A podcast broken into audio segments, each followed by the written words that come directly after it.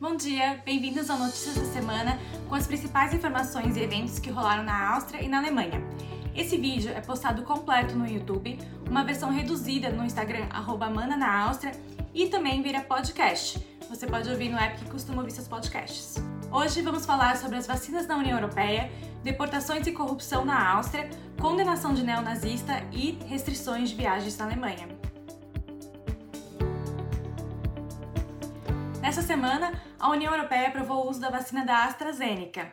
O problema é que o laboratório está com entregas atrasadas. A Alemanha e outros países já ameaçaram entrar com processos contra as empresas por conta desses atrasos. O bloco também ameaçou restringir a exportação das vacinas. Também nessa semana, o presidente dos Estados Unidos, Joe Biden, estendeu a proibição de viagens da Europa e do Brasil para o país. Na Áustria, o lockdown está marcado para terminar em 8 de fevereiro o governo decide e anuncia amanhã quais vão ser os próximos passos depois dessa data. O que é esperado?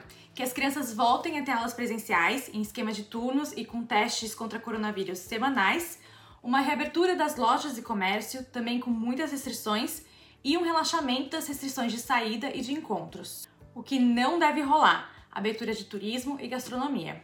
Nessa semana, a Áustria prendeu um ex-agente do serviço secreto no país, acusado de vender segredos para políticos austríacos, para a Rússia e para executivos da empresa alemã Wirecard.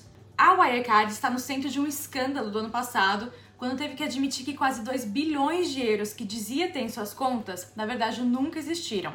Contando com esse, a Áustria teve nos últimos meses uma série de escândalos no serviço secreto e entre seus políticos. A gente tem que somar também o famoso Ibiza Gate de 2019, quando o então chefe da FPÖ foi pego em vídeo tentando negociar contratos públicos, basicamente em troca de tabloides austríacos. O caso levou ao fim da coalizão entre a FPÖ e a UVP e merece um vídeo inteiro dedicado, que eu vou fazer.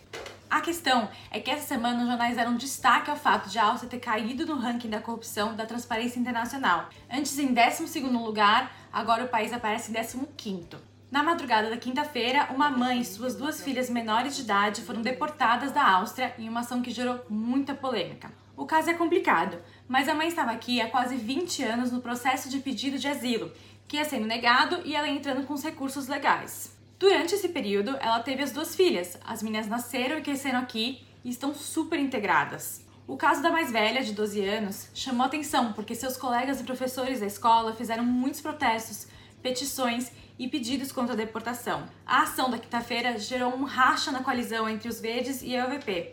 Enquanto os Grüne afirmam que era o caso de o governo ter usado essa, a, a prerrogativa de permanência humanitária pelo bem das crianças, os membros do governo da UVP dizem que eles precisavam seguir a decisão judicial. Na Alemanha, como a gente já estava esperando, o governo aumentou as restrições de entrada para quem vem de países com as variantes do coronavírus. Isso incluiu o Brasil, Reino Unido e Portugal, entre outros países. Como o tema é super complexo e cheio de sessões, eu fiz um guia bem detalhado e cheio de links no site. Se você ou alguém que você conhece está com viagem ou planos de viajar para a Áustria ou para a Alemanha, vale a pena dar uma olhada. Mas em linhas gerais, só pode entrar na Alemanha quem é cidadão, residente ou passageiro em trânsito que está indo para fora da zona Schengen. Lembrando que a Schengen é aquela zona de 26 países europeus que aboliram o controle de passaportes de fronteiras entre eles. A questão do atraso nas entregas da vacina também é forte no país.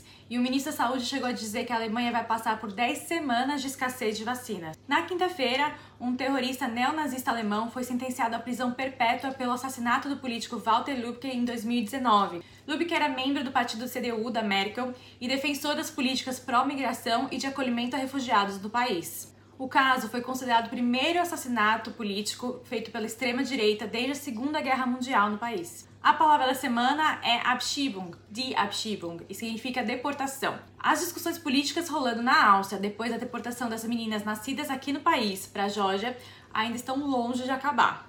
É isso, pessoal. Muito obrigada por acompanhar. Se você curte o conteúdo, pode dar aquela forcinha indicando para um amigo ou familiar, se inscrevendo no YouTube ou acessando o site. Como sempre, se ficou com alguma dúvida, só deixar aqui nos comentários.